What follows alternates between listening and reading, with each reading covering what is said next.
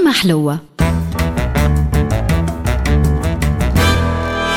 مع الطاهر الفازع اللي آه، ينزاد له مولود في تونس ويحب يسجله في البلدية تحت اسم مش متداول برشا ينجموا يرفضوا له الطلب نتاعو ويطالبوه باش يبدلوا على خاطره ممنوع.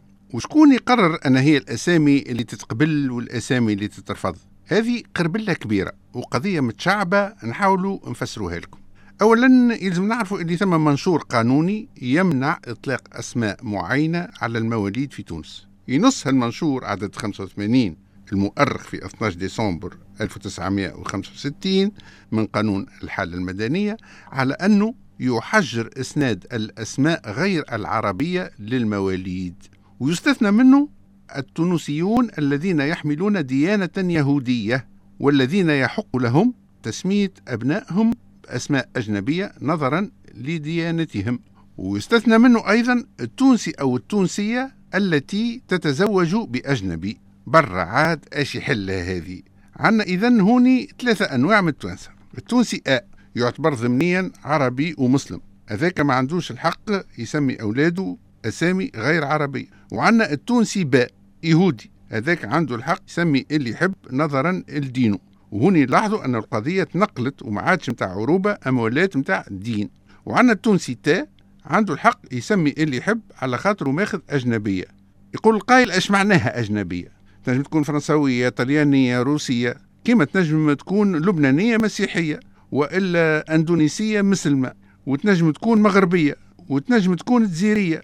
وماهيش عربية أما أمازيغية علما أن الأسماء الأمازيغية للمواليد الجدد ممنوعة في تونس أما مش في البلديات الكل. وقت اللي معروف أنه على الأقل 80% من التوانسة من أصول بربرية وأنه معظم سكان إفريقيا الشمالية أمازيغ وهم من البلاد من آلاف السنين قبل القرطاج والغريب أنه مع انتشار الدراما التركية المدبلجة اللي لقات رواج وإقبال كبير لدى المشاهد التونسي التوانسة ولاو يسميوا صغارهم على أسامي أبطال وبطلات هالمسلسلات من بينها أرسلان وروجين ولميس وهيام والأسامي هذم تقبلهم البلديات على أساس أنه الأتراك مسلمين وثم بلديات من بلديات ووضعيات من وضعيات ثم اللي سجلوا صغارهم بأسامي كيما إلينا ولورين وسيلين وساندرا وليندا. وثم اللي رفضوا لهم هالأسامي. أنت والوضعية. بالكتاف بالمسان بالمعارف كي يبدأ العون بن عم شاري بهيمتنا مثلا. وثم بالإستحباب ولا بالزهر ولا عن جهل إلى آخره. الحاصل كل بلدية دولة وحدها مستقلة بقرارها في إسناد الأسامي. بين قوسين تنجموا تلاحظوا أن الأسامي الدينية رجعت بقوة هالسنين مع انتشار الحركات الإسلامية وأكثر الأسامي المتداولة هي يقين وقبيل وسجود وإسراء ومحمد تقوان وطه وإسماعيل وتقى وآدم وولدان وأنفال وإسراء ورماس إلى آخره.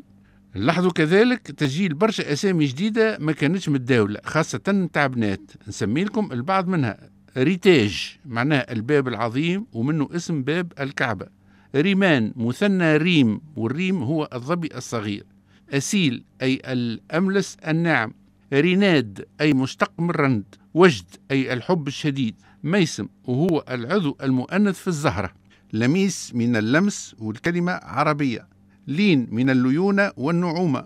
ولينا أي النخلة وهذا اسم قديم ياسر رجع بقوة. وعنا الترنيم ورنيم ونوران ونسايم وتسنيم وفرات وأمجاد جمع مجد وتيماء أي الصحراء وجل نار أي زهر الرمان ونهوند وهي مدينة إيرانية ويارا يعني الطاهرة وريفال يعني اللي شعرها طويل وتتبختر في مشيتها.